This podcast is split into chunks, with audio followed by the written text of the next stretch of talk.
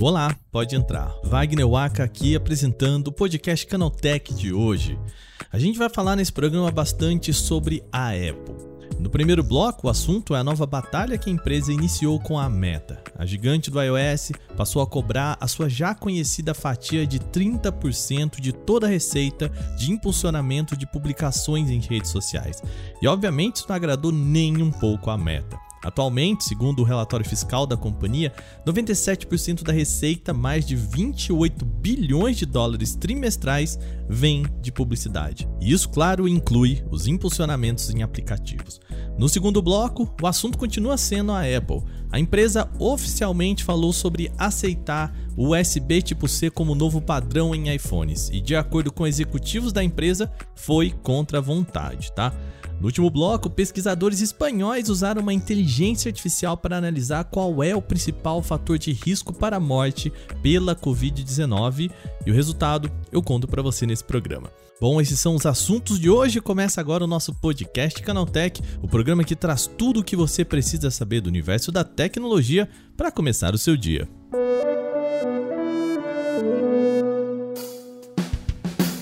Olá, seja bem-vindo e bem-vinda ao podcast Canaltech, o programa diário que atualiza você das discussões mais relevantes do mundo da tecnologia. De terça a sábado, a partir das 7 horas da manhã, a gente tem os três acontecimentos tecnológicos aprofundados aí no seu ouvido. E de domingos e feriados, a gente tem também o nosso podcast de entretenimento, o Vale Play.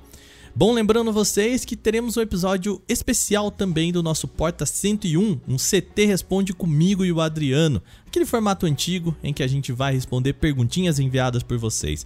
Já tem coisas muito legais enviadas, já quero agradecer aqui, mas para que seja um programa legal, a gente precisa de mais perguntas, então manda pra gente canalté.ch/responda ou tem o link aqui na descrição do nosso podcast.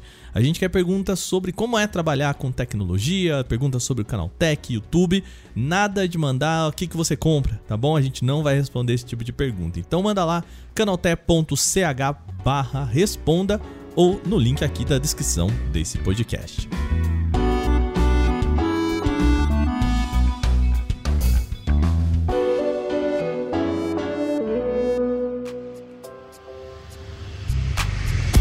Bom, a gente começa o nosso programa de hoje falando de uma mudança da Apple. A empresa anunciou nesta segunda-feira, dia 24, uma mudança nas políticas da App Store.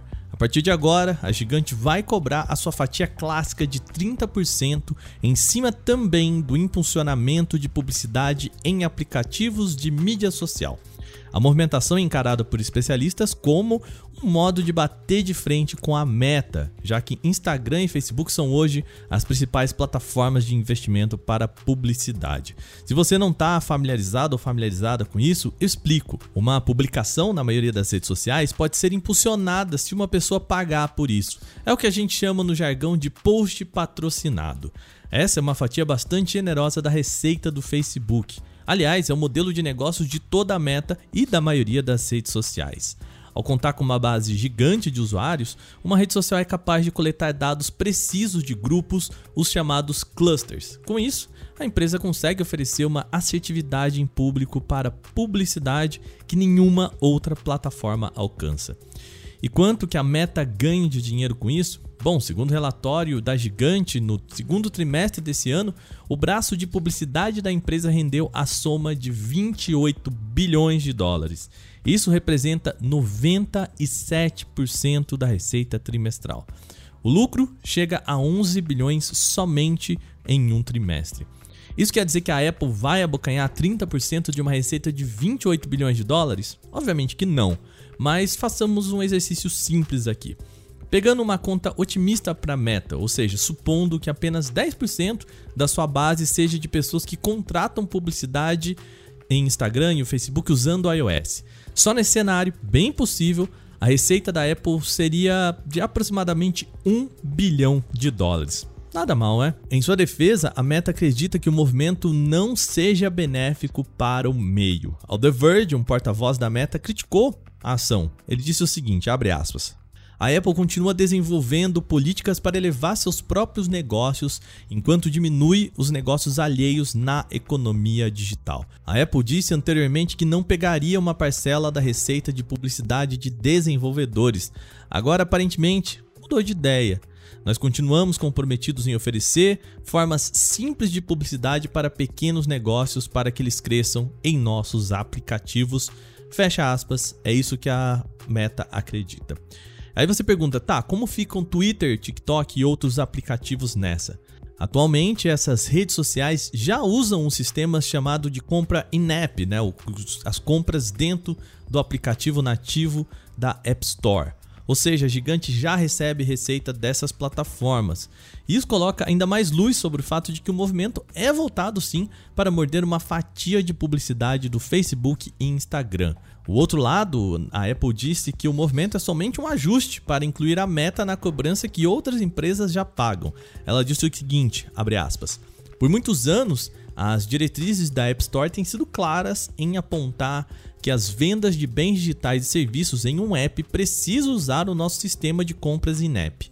O impulsionamento, que permite a uma pessoa ou organização a pagar para aumentar o alcance de um post ou perfil, é sim um serviço digital. Então, obviamente, é necessária a compra em app.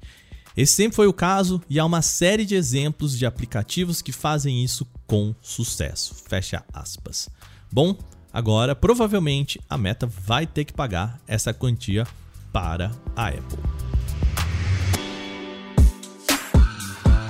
Nosso segundo bloco agora, vamos continuar falando de Apple. A empresa finalmente confirmou que vai sim mudar a entrada Lightning para USB tipo C nos iPhones.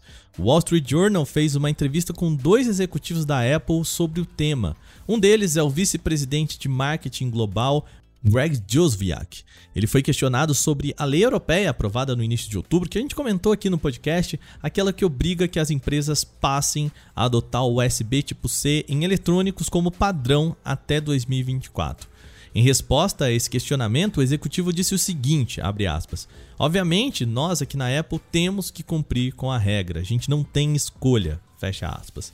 Durante a entrevista, ele também disse que o Lightning e o USB tipo C são dois dos mais populares conectores do mundo, e para reduzir a necessidade de múltiplos adaptadores de energia, a empresa passou a fabricar o acessório com cabo destacável.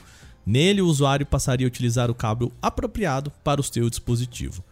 O executivo ainda ressalta que a decisão da União Europeia vai afetar mais de 2 milhões de usuários que atualmente possuem apenas o conector Lightning para recarregar o iPhone, causando mais desperdício e lixo eletrônico. Ele questionou o seguinte, aspas, o que você fará com esses cabos Lightning com o passar do tempo se eles não são mais úteis? Fecha aspas. Josviak também critica o uso de um único conector ao destacar que os governos já tinham objetivo de padronizar o agora desatualizado micro USB, ressaltando que se a lei fosse aprovada no passado, o USB tipo C não existiria hoje. O que talvez seja uma afirmação pouco exagerada, já que o USB tipo C é a evolução do micro USB. Bom, durante a entrevista, nenhum dos dois executivos confirmou que o iPhone 15 vai ser lançado com USB tipo C. A lei passa a ser válida só a partir de 2024. Então é altamente provável que todos os dispositivos e acessórios atuais com Lightning sejam atualizados para USB tipo C dentro dos próximos quatro meses, ou seja, até o fim de 2023. Entre eles temos toda a série iPhone 15 com quatro modelos, fones de ouvidos das linhas AirPods e também produtos da linha Beats, além de acessórios para Mac como teclado, mouse e trackpad e acessórios para iPhone como o carregador MagSafe.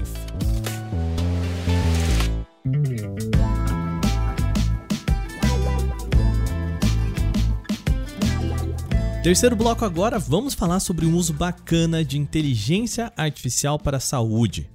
Cientistas usaram um sistema de IA para entender quais são os fatores de risco para a Covid-19.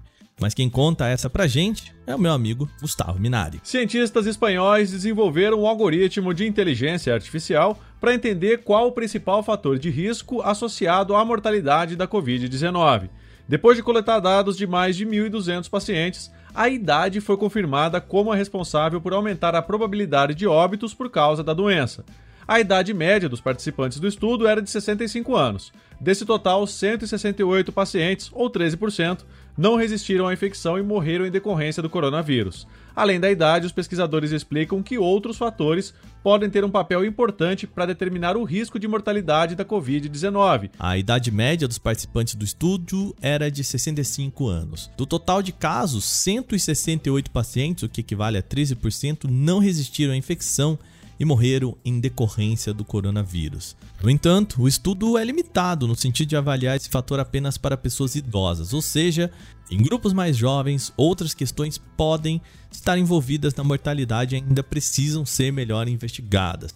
Além da idade, os pesquisadores explicam que outros fatores podem ter um papel importante para determinar o risco de mortalidade pela Covid. Por exemplo, Alguns reagentes, proteínas que aumentam ou diminuem durante a fase aguda da infecção, foram associados com a alta taxa de mortalidade.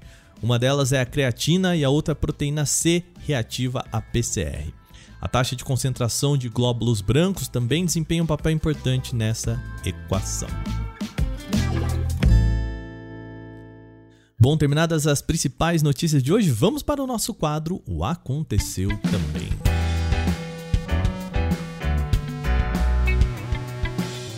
O Aconteceu Também é o quadro em que a gente fala das notícias também relevantes, mas que não geram uma discussão maior. A Samsung começou a liberar o Android 13 para a linha Galaxy S22 e com o pacote vem também um novo aplicativo chamado Camera Assistant, uma nova versão do Expert RAW.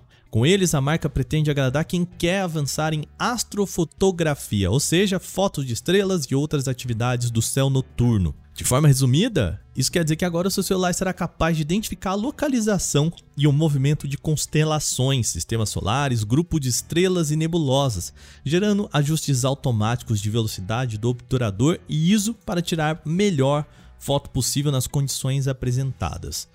O outro aplicativo, o Expert Raw, é voltado para usuários que querem tirar o máximo das câmeras de celulares e agora será possível ter um controle ainda maior de como o aplicativo nativo trabalha graças ao Camera Assistant.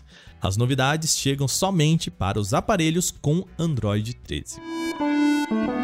Em publicação no Twitter, o desenvolvedor Steven Truton Smith revelou que o controle retrô do Super Nintendo com Bluetooth e USB-C agora pode ser pareado em produtos atualizados para o iOS 16.1 e o TV OS 16.1. Testes conduzidos pelo site Mac Stories confirmam que o controle também funciona com iPad OS 16.1 e o Mac OS Ventura. Isso revela ainda que a versão moderna do controle do Nintendo 64 também vai ser suportada pelos dispositivos da Apple. Para parear os controles da Nintendo ao seu iPhone, iPad, Mac ou Apple TV, basta acessar as configurações Bluetooth do dispositivo e pressionar o botão de sincronização dos controles por alguns segundos. Assim que o acessório for descoberto, basta parear e finalmente jogar com o controle clássico modernizado. O Spotify disse planejar um reajuste no preço da assinatura, por enquanto, nos Estados Unidos, tá? Isso para acompanhar ações dos concorrentes Apple Music e YouTube Music. A movimentação chega logo após um resultado trimestral, o que chama bastante atenção. Os resultados foram acima das expectativas, com aumento na quantidade de assinantes, crescimento na base de usuários e expansão da receita. O anúncio foi feito pelo CEO e fundador do serviço Daniel Eck em uma videoconferência para investidores. Em abril do ano passado, o Spotify reajustou o preço em quase 30% aqui no Brasil e outras regiões. Apesar das reclamações, parece que não houve problemas graves, afinal, Eck garante ter obtido resultados interessantes como mostram os relatórios fiscais. A Microsoft vai levar a franquia Age of Empires para os consoles. Os títulos principais Age of Empires 2 Definitive Edition e Age of Empires 4 chegarão para Xbox One, Xbox Series X, Xbox Series S e Cloud Gaming. Isso a partir de 31 de janeiro do ano que vem. Os games vão receber tratamento para serem jogados pelo usuário dos consoles, ou seja, os comandos poderão ser realizados com os controles tradicionais sem perda de qualidade. Mas também será possível utilizar teclado e mouse como no PC. O primeiro deles a ser lançado será o Age of Empire 2, o Definitive Edition. Assim como no PC, terá 83 mapas, 42 civilizações no multiplayer, 34 campanhas single player, 10 modos multiplayer e 7 campanhas cooperativas. O game chega em 31 de janeiro de 2023. Já o Age of Empires 4 não tem data definitiva para chegar. A Sony apresentou uma nova versão dos seus fones de ouvido TWS Link Buds S. Ele se destaca por trazer uma pegada mais sustentável com construção em materiais reciclados.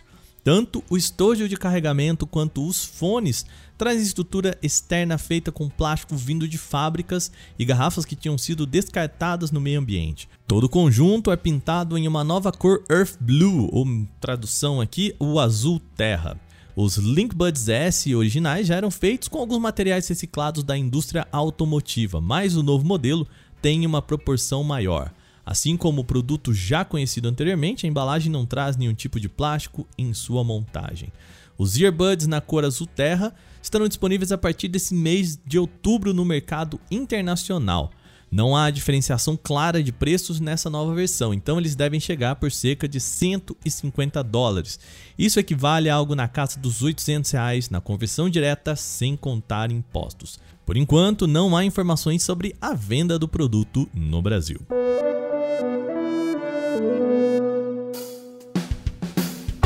Bom, e com essas notícias, o nosso podcast Canaltech de hoje vai chegando ao fim.